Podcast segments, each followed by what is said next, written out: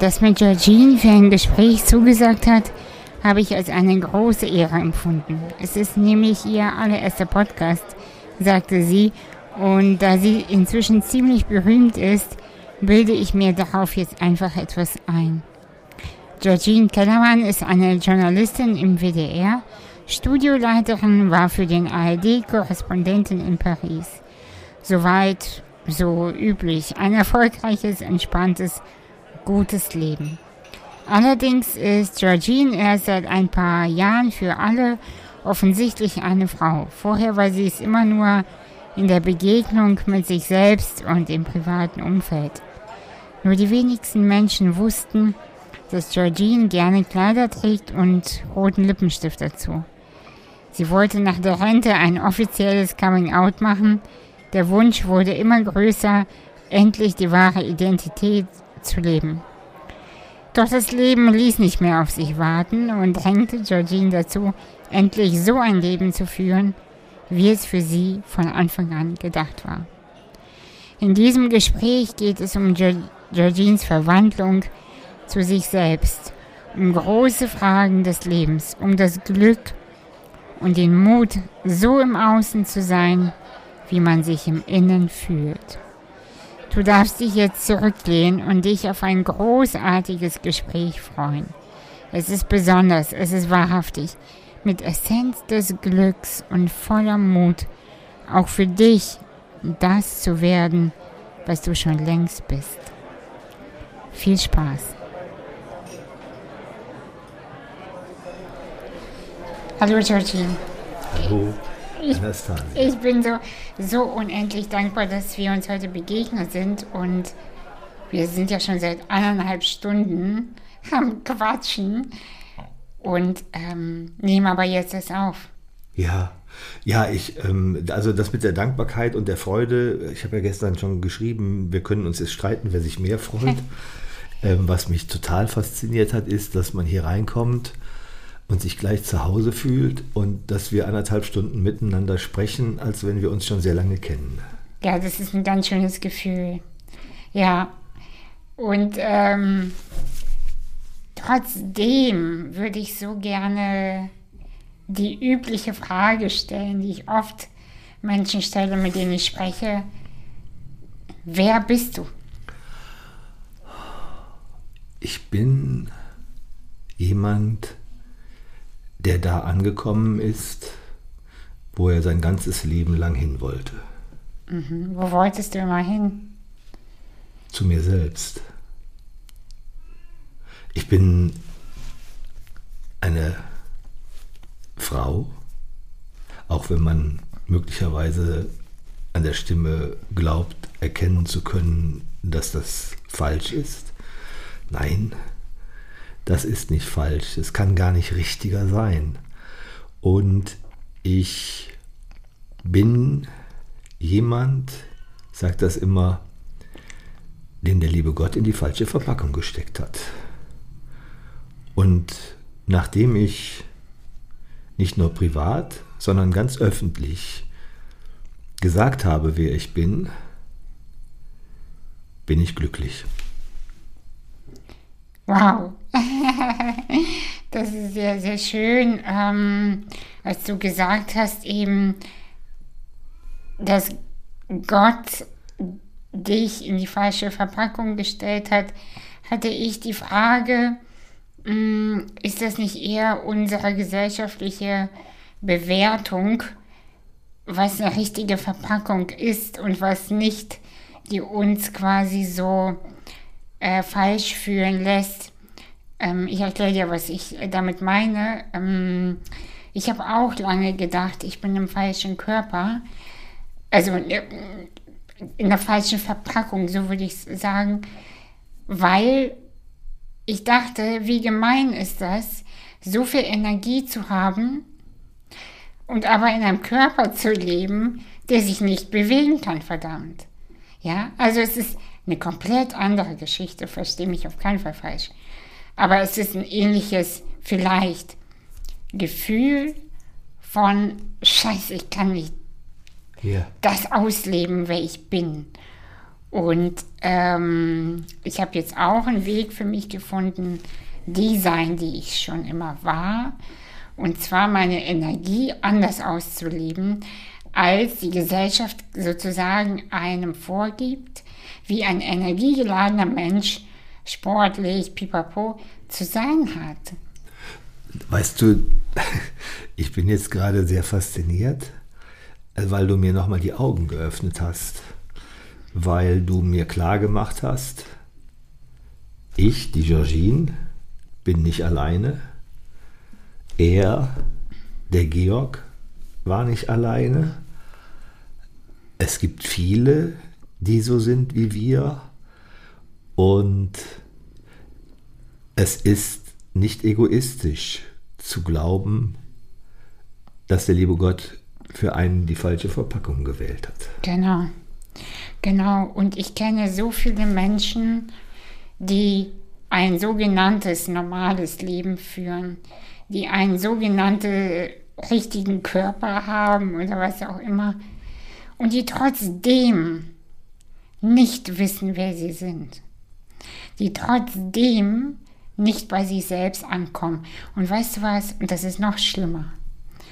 Als wenn alles eigentlich stimmt, von außen hin. Die Sexualität, so wie die Gesellschaft es will. Der Job, die Bildung, so wie die Gesellschaft es will.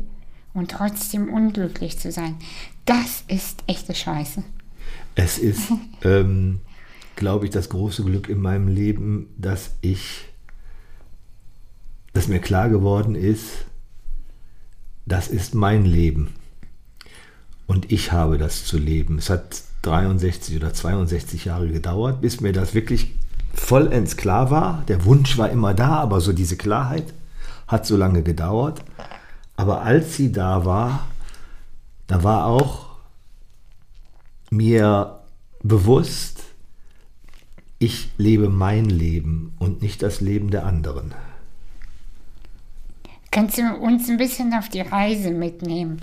Wie, ähm, wie warst du als kleines Kind? Wie bist du aufgewachsen? Einfach nur deine ja, Geschichte. Also ich bin in einem bürgerlichen, kleinbürgerlichen Elternhaus groß geworden. Da ging es, man würde heute sagen, spießig zu. Wenn die Eltern eine Party machten, dann stand da der Käseigel und es gab Bier und Wein und man saß am Tisch und hat geraucht. Wobei meine Eltern nicht geraucht haben, aber für die Gäste stand dann immer ein Aschenbecher da.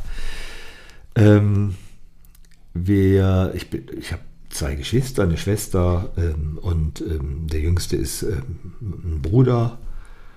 Und das war eine ganz normale Kindheit. Das war streckenweise dann auch keine leichte Kindheit, weil meine Mutter krank wurde. Sie wurde alkoholabhängig. Mhm.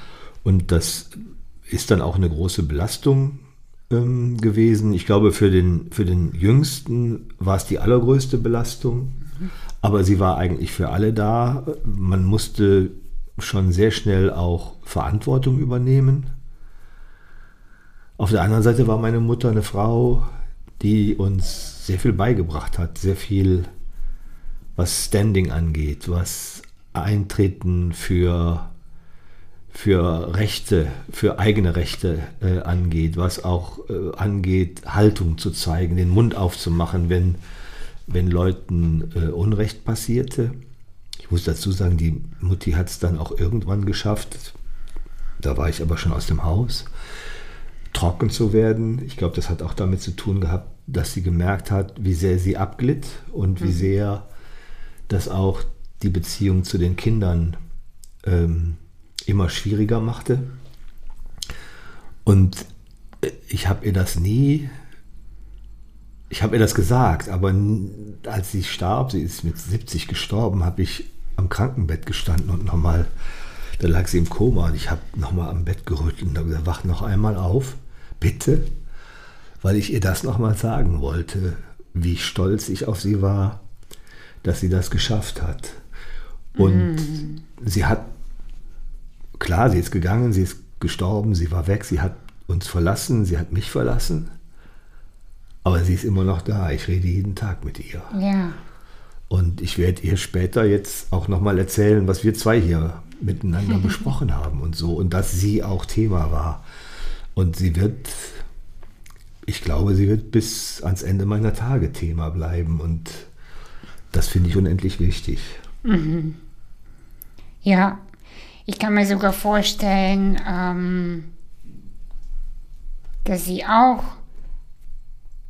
also dass sie prä einfach präsent auch ist. Also während du das so sagst, habe ich ähm, in keiner Sekunde gedacht, hä, ich nehme sie nicht wahr, sondern im Gegenteil. Immer wenn Menschen mir gesagt haben, ich fühle meinen verstorbenen Großvater oder Mutter oder wie auch immer, ähm, sehe ich die Menschen auch. Also ich ähm, fühle ja viele Energien und ähm, ich bin überzeugt davon, dass das, wenn sie weggeht, also die Seele wieder vielleicht inkarniert, jetzt gehen wir natürlich in andere Bereiche, das will ich gar nicht hier in diesem Podcast, dann wirst du es fühlen und das wird aber okay sein. Und ähm, ja, schön. Ich glaube, sie wäre auch ziemlich stolz, wo du heute stehst auch und Ja, also, auf die, auf die neue Tochter. ja, ich weiß gar nicht, ob sie mich als Tochter so angesprochen hat. Vielleicht, ja, vielleicht. Sie hat mich aber nicht ausgestoßen oder sie hat nicht gesagt, ich will mit dir nichts mehr zu tun haben. Im Gegenteil. Sie war, ähm, sie war Zeit ihres Lebens total stolz. Ich weiß noch, wenn ich in Washington für die Tagesschau gearbeitet habe und man war ja dann auch schon mal im Bild, dann hat sie hinterher immer angerufen und, ähm, und dann hatte die Bäckersfrau wieder gesagt, Ja, dass sie mich klar, gesehen hat. Und, sie hat eben, und es war schon, mir wurde es manchmal zu viel, dass, dass ich das, und, und heute, heute, ich würde mir so sehr wünschen, dass sie nochmal anruft und sagt, ich habe dich gesehen. Und ähm, ich finde das sogar gerade so wunderschön, dass wir über sie sprechen. Das tut mir richtig gut. ja, das ist schön. Und das, äh, wann hast du ihr das erste Mal gesagt oder gezeigt, dass du eine Frau bist? Ähm, so deutlich nie, aber sie hat natürlich irgendwann mitbekommen, dass ich in ihrem, ich habe gesagt, in ihrem Kleiderschrank gewildert habe. Und sie hat das, sie war irritiert, hat mir später mal gesagt und sich auch dafür entschuldigt, dass sie irritiert war, weil sie sagt, sie hätte das nicht gekannt, auch von ihren Brüdern nicht und so weiter. Und das war ja, man muss das ja mal sehen, in den 60er, 70er Jahren war sowas kein Thema. Dieses piefige Deutschland hatte da, ähm, das war, das war einfach äh, äh, kein Thema. Aber sie hat dann später, als ich aus zu Hause ausgezogen war, mein, meine eigene Wohnung hatte und da eben auch schon mal dann ähm, weiblich gekleidet war, schon gesagt, da war sie neidisch auf meine Beine zum Beispiel und, und ist trotzdem gekommen oder, oder vielleicht auch gerade deshalb und, ähm, und äh, sie, sie war echt das, was eine Mutter ist. Sie hat ihre Kinder geliebt. No matter, also egal wie die waren, sie hat ihre Kinder geliebt. Und sie scheint mir auch eine sehr feinfühlige und sensible Frau gewesen zu sein, weil ähm, die einfach sich auch entschuldigt, dass sie irritiert darüber ist. Äh, Allein das ist ja schon so ein Zeichen von Großartigkeit, weil ähm,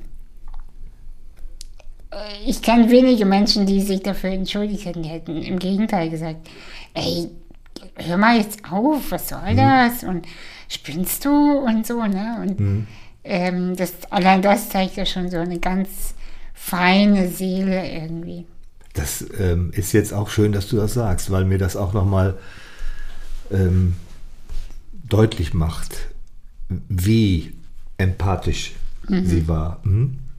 Ja, dass sie das so wahrgenommen hat und Dinge sein gelassen hat. Ja. So, so empfinde ich das, vom, Ja.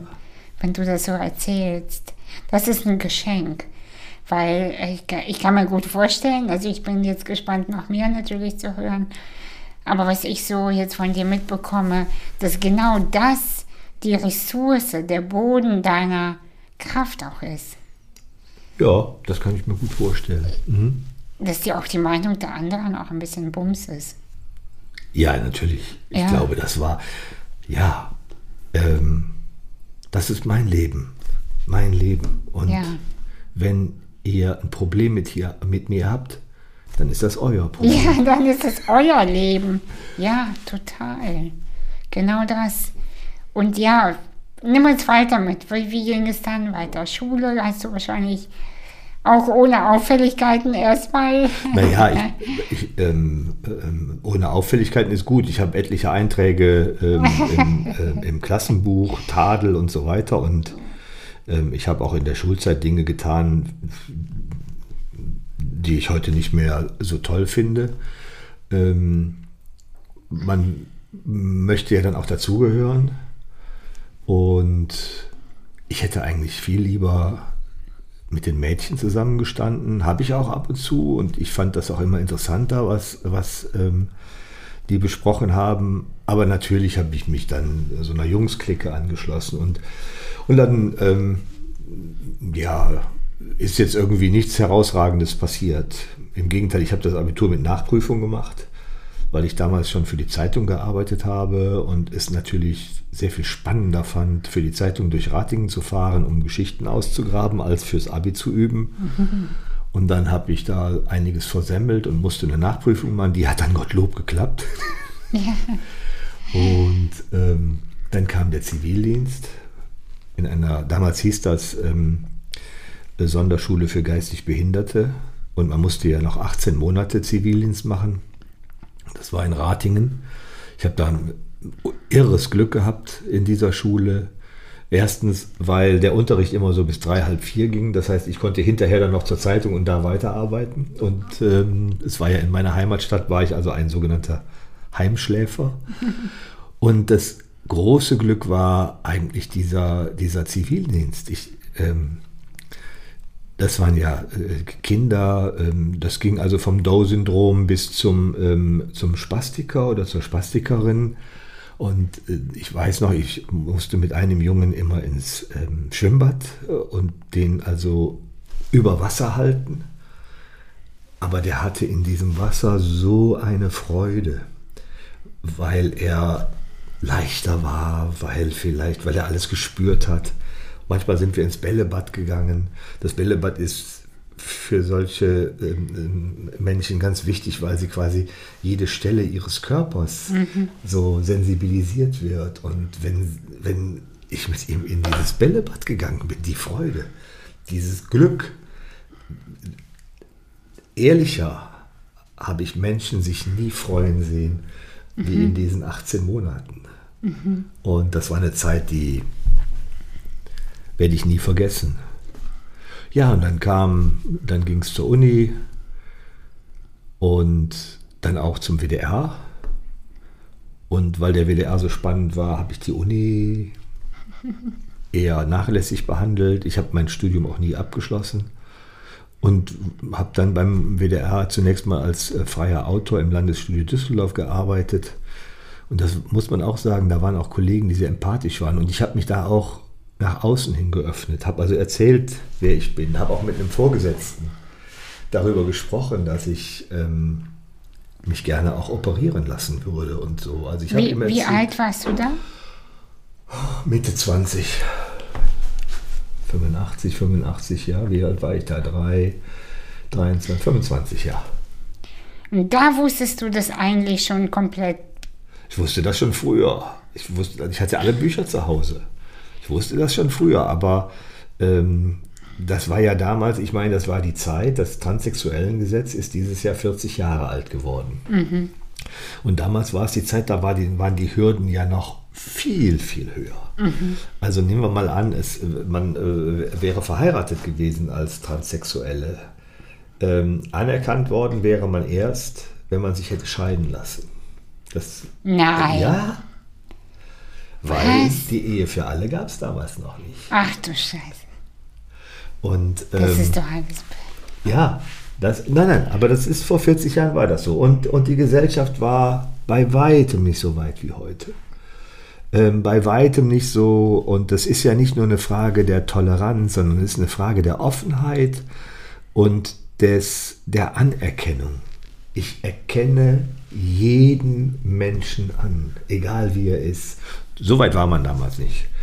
Äh, anerkannt war nur, wer die gesellschaftlichen Maßstäbe zu 100% erfüllte. Na, sagen wir mal zu 95%. Die anderen 5%, da konnte man dann nochmal drüber weg. da hat man so getan, als würde man das nicht Ja. so wahrnehmen. Mhm. Ja. Und die Hürden waren ähm, unendlich viel höher. Auch die Operationsmethoden waren sicherlich nicht so ausgefeilt wie heute. Die Erfolgsquote kenne ich nicht, war aber sicherlich nicht 100 Prozent. Also die Risiken waren groß. Nichtsdestotrotz, das wäre ich alles eingegangen. Aber die Frage war, was gibst du dafür auf? Was wäre das? alles an, an Zukunft, an, ähm, an äh, Liebe. Ich habe den Satz schon oft gesagt, verzeih mir, wenn ich das nochmal sage, aber er, er ist so, er ist genau das, was ich denke. Wenn ich, meine Sorge war, wenn ich werde, wer ich bin, kann ich nicht mehr tun, was ich liebe. Oh ja. Mhm. Und die Erfahrung, die Geschichte zeigt ja, dass das ganz vielen Menschen so gegangen ist. Und viele, ich nenne sie immer meine Schwestern, viele meiner Schwestern leben von der Sozialhilfe, weil sie keinen Job bekommen.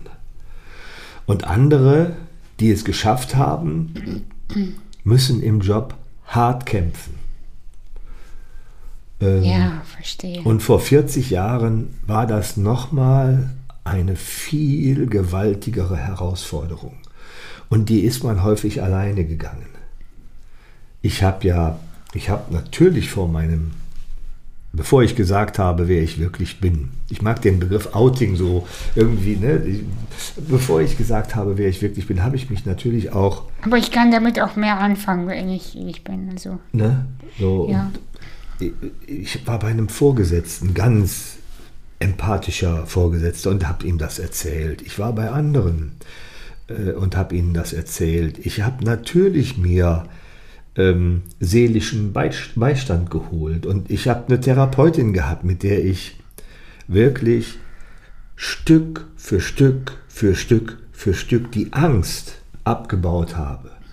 Denn das, was mich daran gehindert hat, zu werden, wer ich bin, war in meinem Kopf.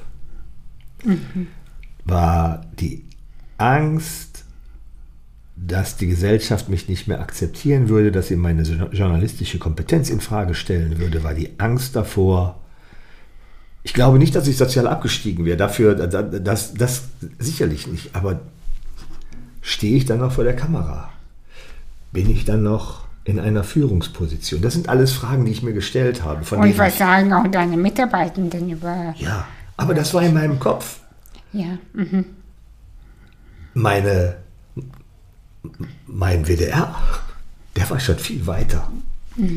Das war meine Angst. Ja.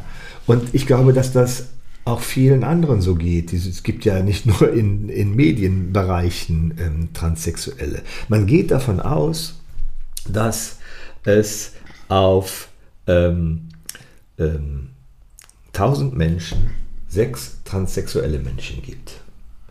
Wenn wir das mal hochrechnen, Ja. sind wir bei, bei 10.000 bei 60, bei 100.000 bei 600, bei einer Million bei 6.000 und bei 80 Millionen sind es 240.000 in diesem Lande. Und wo sind sie? Das ist eine Stadt. Ist Lüneburg so groß? ne? Wo sind sie? Genau. Genau. Wo sind sie? Die sind da. Die trauen sich nur nicht raus. Und ähm, ich weiß, wie es denen geht. Und ich bin so glücklich, dass ich diese Unterstützung vom, von meinem Team, von meinem privaten Umfeld hatte ich sie ja schon lange. Auch dafür muss man unendlich dankbar sein, dass es Menschen gibt, die da mitmachen, die nicht sich umdrehen und sagen, mit dir möchte ich nichts mehr zu tun haben, sondern im Gegenteil, ähm, die einen unterstützen. Äh, meine, meine langjährige Lebensgefährtin Astrid hat äh, immer gesagt, ich gehe mit dir, wohin du willst, in Frauenkleidern. Aber geh bitte mit mir, weil ich mich ja immer versteckt habe, weil ich nicht rausgegangen bin, weil ich nur zu Hause ich sein konnte. Und das ist. Ja. Mhm. Ja, wahrscheinlich, weil sie so ein bisschen äh, auch, ähm, ich sage jetzt einfach mal, genervt davon war, von dem Versteckspiel. Ja. Sie hat einfach irgendwann wahrscheinlich gesagt, hey, ich gehe mit dir überall hin, nur geh, geh. Ja, ja. Egal was, aber komm jetzt endlich. Und ja. da wünschte ich, dass mir das, ähm, ich hätte, das ist der einzige, ich werde ja häufig gefragt, bereust du es, dass du es nicht früher gemacht hast? Genau. Und das ist so das Einzige, wo ich sage, das hättest du früher machen sollen, weil, weil dann vielleicht noch mehr ähm, Lebensmomente entstanden wären, an die man sich gerne erinnert.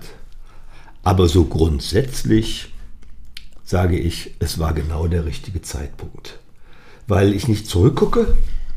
Ich habe wirklich, ich habe ein tolles Leben geführt. Es ist ja nicht so, dass ich jetzt kontinuierlich gelitten hätte. Das Leiden war da, auch der Druck war da. Der Druck ist auch größer geworden, aber nichtsdestotrotz habe ich ja ein Leben gelebt, das mich, das mir eigentlich genau das gegeben hat, was ich haben wollte. Ich mhm. habe in, in den USA gelebt, ich habe in Paris gelebt, in Frankreich. Fünf Jahre Frankreich, das ist doch ein großes Glück, ja. So, und ich habe ähm, auch immer Aufgaben gehabt, die genau das waren, was ich machen wollte. Also insofern schaue ich nicht zurück. Nein, es war genau der richtige Zeitpunkt. Was war der Moment, wenn du es teilen magst, als du dich dem Team oder generell auch in deinem Leben, also umgeswitcht bist, mhm. sage ich mal, und gesagt hast, okay, und jetzt mache ich das? Oder, oder war das eher ein Versehen? Ähm, es war ein Reflex. okay. ich ähm, ähm, hatte mir zum Geburtstag 2019, war der 62. Geburtstag, mhm. im September, eine Reise nach San Francisco geschenkt. Also man muss auch echt sagen, das ist noch gar nicht lange her. Lange her, das ist ja quasi erst gestern gewesen. Ja. ja. Und ähm, ich war also auf dem Weg nach San Francisco und ähm, privat, habe ich ja gesagt, war ich auch schon immer Frau und hatte mich auch entsprechend gekleidet und auch die Fingernägel lackiert und geschminkt und eine Sonnenbrille auf und war also auf dem Weg zum Frankfurter Flughafen bin ich von Düsseldorf aus mit dem Zug gefahren und ich komme in Düsseldorf mit meinen beiden Koffern, geht die Rolltreppe so langsam hoch und dann sehe ich da oben zunächst das Gesicht und dann immer mehr werdend eine Kollegin von mir stehen, mit der ich auch mal im Team zusammengearbeitet hatte. Und dein Herz so. Ja, es, nein, das wäre früher so gewesen. Früher wäre das Herz buff gewesen. Aha. Aber das war so der Moment, wo ich sage, es war der Reflex. Ich hätte normalerweise alles daran gesetzt, jetzt eine Nische zu finden, um mich zu verstecken. Und ich sah ihren Blick und sie schaute mich an und das, da war so ein Zweifeln in dem Blick. So dieses, diese Frage, ist er das? Ja. Und ich bin dann einfach forsch auf sie zugegangen, habe sie begrüßt. Wow. Und dann hat sie gesagt, Herr Kellermann, sind Sie das? Dann habe ich gesagt, ja. Und dann hat sie gesagt, sind Sie verkleidet? Und dann habe ich gesagt, nein, ich bin eine Frau. Und das war so eine warmherzige Reaktion bei ihr, dass ich gedacht habe, wovor hast du eigentlich Angst? Und natürlich hat die Therapie vorher diese Ängste schon abgebaut. Und das war, und, und meine äh, Therapeutin hat später mal gesagt, dass sie ahnte, dass ich das irgendwann machen würde. Dass es zu diesem Zeitpunkt passieren würde, hat sie überhaupt nicht erwartet. Und deswegen, es war sehr überraschend. Es war ein Reflex auf eine Situation. Und ich glaube, es war, also das war der beste Reflex meines Lebens. Und dann, wir haben uns dann noch ein bisschen unterhalten. Sie ist in einen anderen Zug eingestiegen. Ich bin dann zum Frankfurter Flughafen gefahren und ich habe auf dem Weg zum Flughafen in Frankfurt eine neue Facebook-Seite gebaut, die für Georgine Kellermann. Und als der Zug im Frankfurter Flughafenbahnhof einrollte, habe ich auf Veröffentlichen gedrückt und damit war Georgine da. Am Licht, im Licht der Öffentlichkeit. Und ähm, das hat dann, hat dann natürlich, ähm, haben mir hinterher erzählt, es gab viele, die dann schon auf Like gedrückt haben. Ich habe mir dann auch im Flugzeug das Internet gekauft, konnte also in den 13 Stunden auf dem Weg nach San Francisco durchaus verfolgen, wie immer mehr Leute das likten. Viele von meinen Freunden wussten ja um Georgine. Und ähm, dann habe ich meinem Team in Essen gesagt, die hat, da war ich ja erst einige Monate vorher aufgeschlagen als Chef. Und dann fuhr der Chef in Urlaub und sagt im Urlaub, ich bin eine Frau. Und ich finde das schon eine ziemliche Zumutung ähm, für, für Menschen, denn die hatten ja nicht nur mit einer neuen Führungskraft zu tun, sondern jetzt auch nochmal mit einer äh, Situation, die einem auch nicht jeden Tag passiert. Ich muss lachen, weil ich weiß, ich mag also Situationen im Leben, die einen so ein bisschen aus der Komfortzone so ein bisschen auch kitzeln. Also ich, ich finde das großartig, wenn Situationen passieren und Menschen mit offenem Mund da stehen, weil ich glaube, das tut den Leuten gut. Mhm. Ja. Ähm, und das ist. Aber sie müssen dann auch bereit dazu sein. Und das. Ja, nicht, das, in, nicht in Abwehr zu gehen. Ne? So. Genau. Ja, klar. Und das waren sie alle. Ähm, und ähm, das waren sie ganz wunderbar. Ich, wir haben auch dann, ich hatte auch schon während der 14 Tage, die ich dann in den USA war, äh, Austausch über soziale Medien, auch mit Einzelnen. Es mhm. gab nur warmherzige, tolle Reaktionen. Nur. Und viele. Also es waren jetzt nicht ein oder zwei, sondern es waren viele. Und wir haben dann im Team darüber gesprochen. Auch diese Gespräche waren ich, habe da sehr viele Tränen in den Augen gehabt, Tränen der Freude. Und dasselbe gilt auch für, für den WDR an sich. Das sind immerhin 4000 Menschen, die da arbeiten. Und so ein tolles Unternehmen muss man sich erstmal ausmalen. Ähm, ich wusste, man weiß natürlich, dass man in einem liberalen Unternehmen arbeitet. Und, ähm, aber dass es so ähm, zugewandt ist, das hätte ich ahnen können. Vielleicht habe ich es auch geahnt. Ja, ich wollte gerade ja. sagen, wahrscheinlich war das ja so ein Zusammenspiel von deinem Mut, aber auch eigentlich die leise Gewissheit, ja, die werden das schon gut aufnehmen. Ich bin am richtigen Ort. Ja, genau, ja, genau, genau. so war es. Und ähm, das erlebt man ähm, mit einer Wärme und dann haben, ist auch gesagt worden, wenn wir divers sein wollen, dann wollen wir es aber auch bis in die Haarspitzen sein. Und sie sind es bis in die, wir sind es bis in die Haarspitzen. Mhm. Und ähm, ja, ich bin da sehr, sehr glücklich. Du hast ja vorhin gesagt, du bist, wie hast du das formuliert, eine Glücksfängerin oder Glücksfinderin? Nee, das, hab, wenn, das dürfte ich über mich selber nicht sagen, aber ich habe schon den Eindruck, dass ich eine Menge Glück im Leben habe. aber mir hat mal jemand gesagt, Glück muss man können. Ja, da, genau. Ja, das ist, sorry, ich habe genau mhm. das. Und, ähm, Glückskönnerin.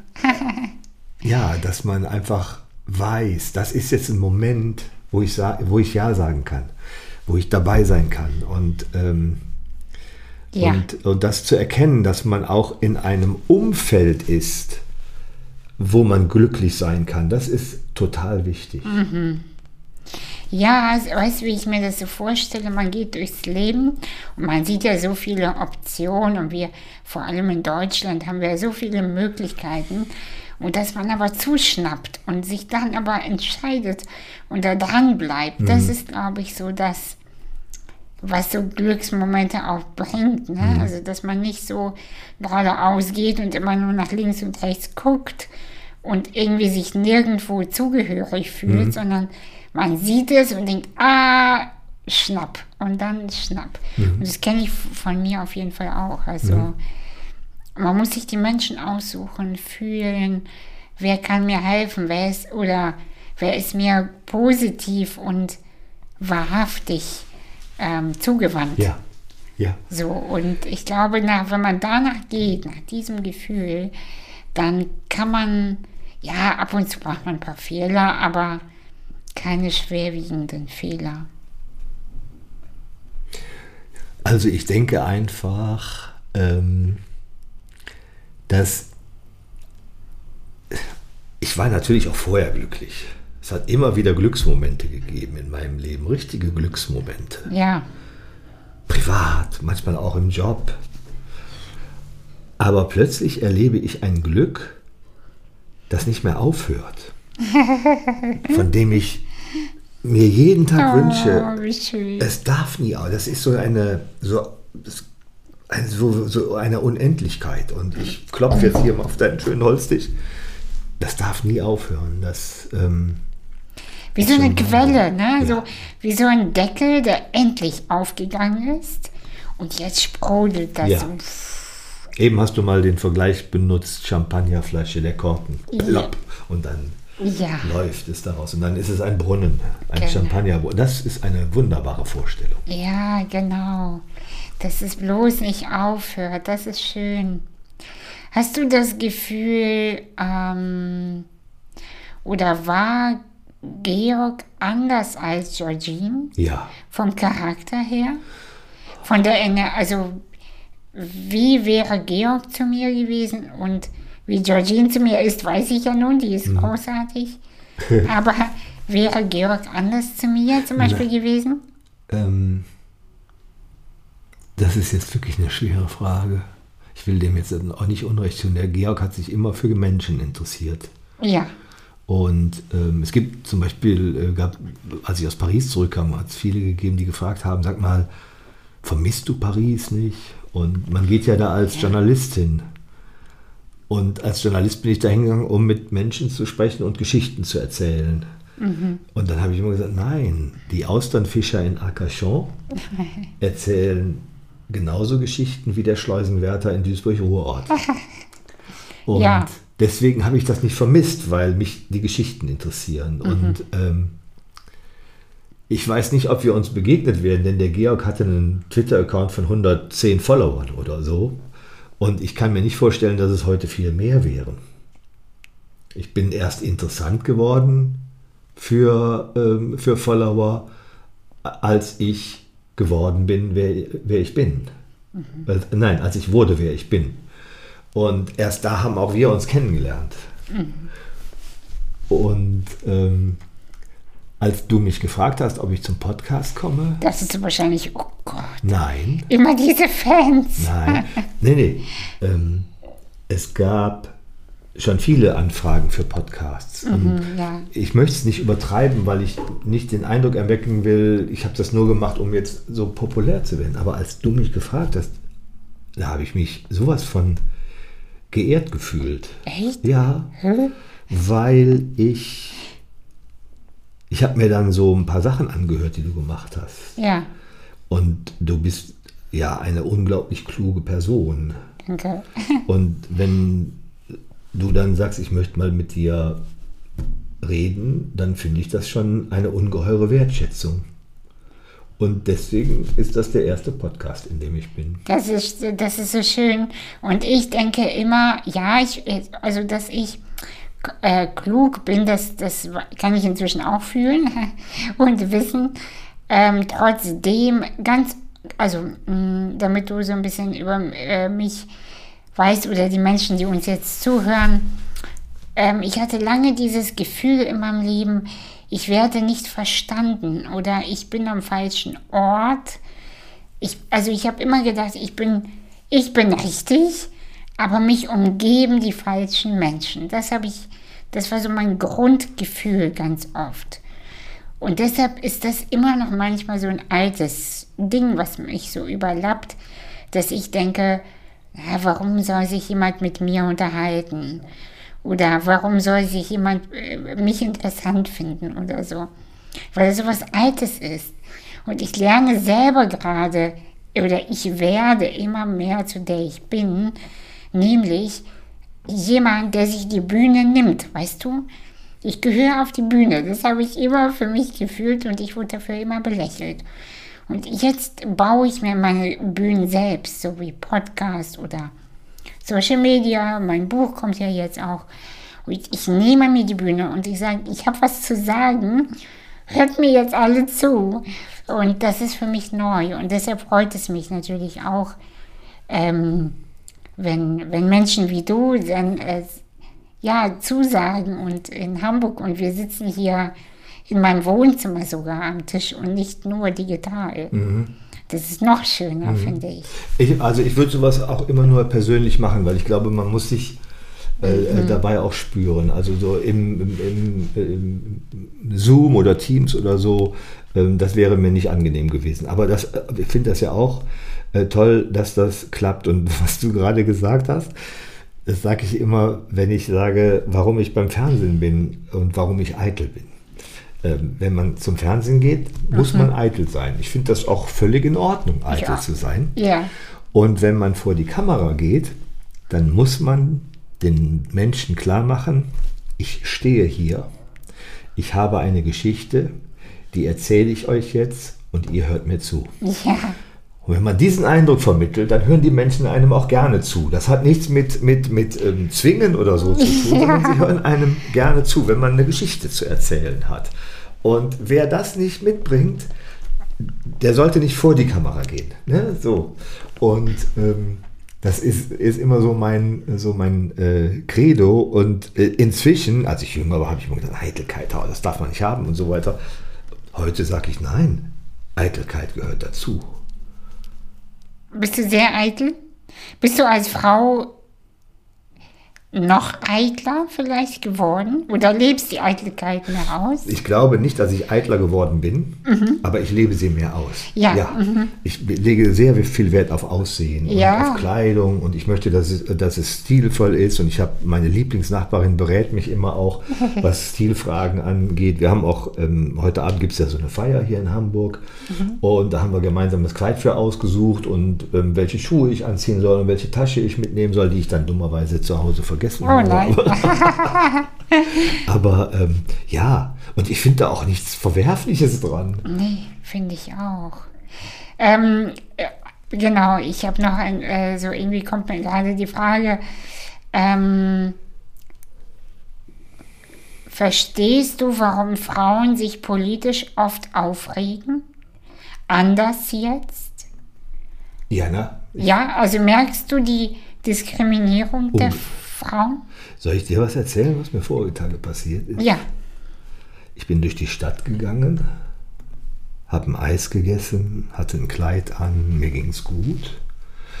Und dann saßen zwei Männer auf der Mauer und haben mich angesprochen. Und ich hatte erst gedacht, die waren nett zu mir. Und das waren sie nicht. Der eine hat mir Geld geboten. Nee. Und ich bin weitergegangen und habe gedacht, diese Erfahrung musstest du einfach mal machen, um zu wissen, wie es Frauen nicht nur in diesem Lande, grundsätzlich in vielen Ländern geht. Mhm. Ich, seitdem ich bin, wer ich bin, bekomme ich ganz viele Beleidigungen und so weiter. Aber darum geht es nicht. Mhm. Das, was ich da erlebt habe, diese Beleidigungen passieren ja im Netz auf Entfernung und so weiter und so Trolle. Mein Gott, die kann man nicht ernst nehmen. Eigentlich. Aber das, was da passiert ist. Das war ja so. Direkt. Direkt. Mhm. Es waren. Da war keine, da war kein Netz, kein Internet, kein, kein World Wide Web dazwischen. Und ähm, ja, wie hast du reagiert? Das würde mich noch interessieren. Ich, ich bin, ich weiß nicht, ich bin schockiert, bin aber weitergegangen. Aber was ich nicht gemacht habe, ich hätte eigentlich den Weg zurückgehen müssen. Ich bin einen Umweg gelaufen. Ich bin da nicht mehr vorbeigegangen. Mhm. Ich wollte diese Männer nicht mehr sehen. Mhm. Und irgendwie vergesse ich dieses Bild auch nicht. Ich hoffe, die sind nicht beim nächsten Mal da, wenn ich daher gehe. Reiß die von der Mauer und hau den einen drauf. Ich kann mich nicht prügeln.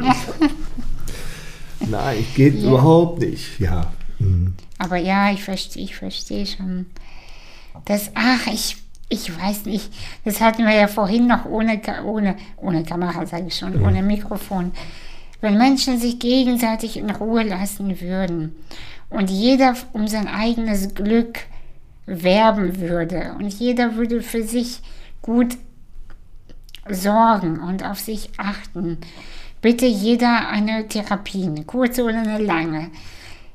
Ey, weißt du, wir wären so eine gute Gesellschaft. Mhm. Wir wären eine so inklusive und zwar ohne Kampf dahinter. Mhm. Mich stört das so sehr, dass so ein, so ein äh, Inklusion oder Diversität so mit Krampf gefordert wird, weil das kann nicht klappen. Auch mit, mit äh, Klima und so. Es muss irgendwie, und da bin ich überzeugt von, von innen kommen. Mhm. Wenn man von innen, wie soll ich sagen, also jeder kümmert sich erstmal um sich, geht in die Dunkelheit, geht in die Stille, fängt an von innen zu blühen, der hat auch gar kein Interesse mehr, anderen Menschen zu schaden, der hat auch gar kein Interesse mehr, den, der Natur zu schaden. Ja. Und deshalb ist so meine so mein größtes Ziel in diesem Leben, ich glaube, dafür bin ich auch hier, zu zeigen, wie machtvoll wir sind, aber nur, wenn es uns gut geht. Also ich bin ähm, davon überzeugt, dass diejenigen, die mich am meisten angehen, diejenigen sind, die am wenigsten Glück empfinden. Ja. Ja. Und du hast völlig recht, wenn jemand glücklich ist, dann will der doch davon oder dann will die doch davon so viel wie möglich abgeben. Genau. Ja, ich, ähm, ähm, wir haben eine, eine Praktikantin bei uns seit letztem Montag, die die gleiche Krankheit hat wie du. Mhm. Ähm, es gibt da aber, glaube ich, verschiedene ähm, ähm, Stufen. Genau, es gibt über 100 verschiedene Arten mhm. auch. Und mhm. äh, sie ist äh, nicht ganz so schwer betroffen wie du, mhm. aber sie sitzt auch in so einem ähm, Elektrorollstuhl und sie möchte Journalistin werden, ist 19 Jahre alt. Und wenn man dann sieht, dass das ganze Team sagt, wenn sie Journalistin werden will, dann werden wir alles dafür tun, dass sie das auch wird. Mhm. Und wie die Menschen dabei sind. Und das macht mich so, so stolz, einem solchen Team anzugehören. Mhm. Und so glücklich, weil ich glaube, dass unsere Gesellschaft sehr viel weiter ist, als ich das manchmal vermutet habe. Und als die, die ewig Gestrigen sich das manchmal äh, wünschen würden. Ja, die Gesellschaft ist bereit, ja. habe ich das Gefühl. Wir stehen so kurz vor der Geburt. Ja. So, so kurz vor Durchbruch, so, ah, die Fruchtblase ist schon geplatzt, so, so jetzt geht's aber los, ne? So, so empfinde ich ja. das so ein bisschen. Ah, weg mit dem ganzen alten Scheiß. Ja, das glaube ich auch. Ja, ja, ja, ja, die wollen, wir wollen. Wir leben gerade zum richtigen Zeitpunkt. Ja. Oh Gott, hoffentlich noch sehr lange. Ja. ja, ich habe ja, ich habe ja gestern getwittert, ähm, äh, dass genau, dass äh, mir jahrelang gesagt wurde, dass ich bald sterbe und ich dachte die ganze Zeit, ich sterbe ja bald, muss mich eigentlich um nichts kümmern, kann eigentlich chillen. Und jetzt merke ich aber, ich glaube, das geht jetzt erst los. Mir geht's richtig gut. Und ich fühle, das ist wirklich, es ist wirklich so, seit ich mir mich meiner Dunkelheit gewidmet habe, geht es mir so gut, du kannst es dir gar nicht vorstellen. Ja. Ich bin nicht die Person, wie ich sie vor zehn Jahren war. Ja. Und das finde ich so, ah, so schön. Das hat aber auch mit den sozialen Medien zu tun, weil du so viel ähm, Reaktionen bekommst, oder? Auch, aber die hatte ich schon früher ah, auch. Okay. Aber weil, weißt du, wenn man eine Behinderung hat, ist es nicht schwer, bekannt zu werden, mhm. wenn man auffällt. Aber ähm, ich fühlte mich dabei nicht gut. Okay. Aber jetzt fühle ich mich gut und das ist top. Dann haben wir was gemeinsam. Ja, wir beide sind sehr glückliche Frauen. Das ist schön. Du, wir, wir sprechen schon fast seit einer Stunde. Ist das schlimm? Na, nein. Es ist überhaupt nicht schlimm. Aber ich bin, ähm, ich bin, seit wir uns jetzt gesehen haben, verwundert und überrascht und glücklich, wie schnell die Zeit vergeht, weil wir uns echt viel zu sagen haben. Das finde ich so großartig. Ich habe versprochen, dass wir über Lippenstifte noch reden. Ähm, erzähl mir bitte, wie, äh, was sind deine Lieblingslippensstifte? Also äh, mein Lieblingslippenstift ist einer, der schon leer ist und dann habe ich den aber woanders gefunden. Das ist nämlich der hier. Also Das auf war jeden mein Fall allererster. Chanel. Darf Natürlich. man das sagen? Wir sind ja keine Influencerin. Nee, aber ist doch egal. Ich erzähle das überall öffentlich und ich wünsche mir ja so sehr, dass Chanel mich irgendwann mal sponsort. Ne? Die sollen mich jetzt mal. Äh, oh, Chanel. Schön. Und wo sind deine? Mal, die, ja. die müsste ich gleich holen lassen. Aber ich habe. Ähm, Ich vermisse also, du, du, du hast auf jeden Fall auch äh, einen Hang zum Rot. Ja. Schön. Wow. Das ist aber nur eine leichte Nuance Unterschied. ich sehe das, das aber. Ich habe ich hab Aber auch. das Schönste sind die Proben. Ja, die ja, okay, du magst auch sehr gern Chanel, das ist schön. Wow. Ja. Chanel, das sind wirklich die besten. Jetzt habe ich das schon zehnmal gesagt, den Markennamen. Nein, es gibt bestimmt auch andere. Ich ähm, ähm, ich sage keine Namen mehr. Ähm, ähm, ähm, es, aber was, was mich so, ich, ich mag die Geschichte von Chanel und ich mag den Ort, wo sie Ich gelebt auch. hat Ja, und ich auch. und ähm, die, die Straße in Paris und, und du weißt ja, wenn auf dem Parfüm sind ja oben immer diese, diese Deckel drauf. Mhm. Das ist das Gebäude, in dem sie gelebt hat.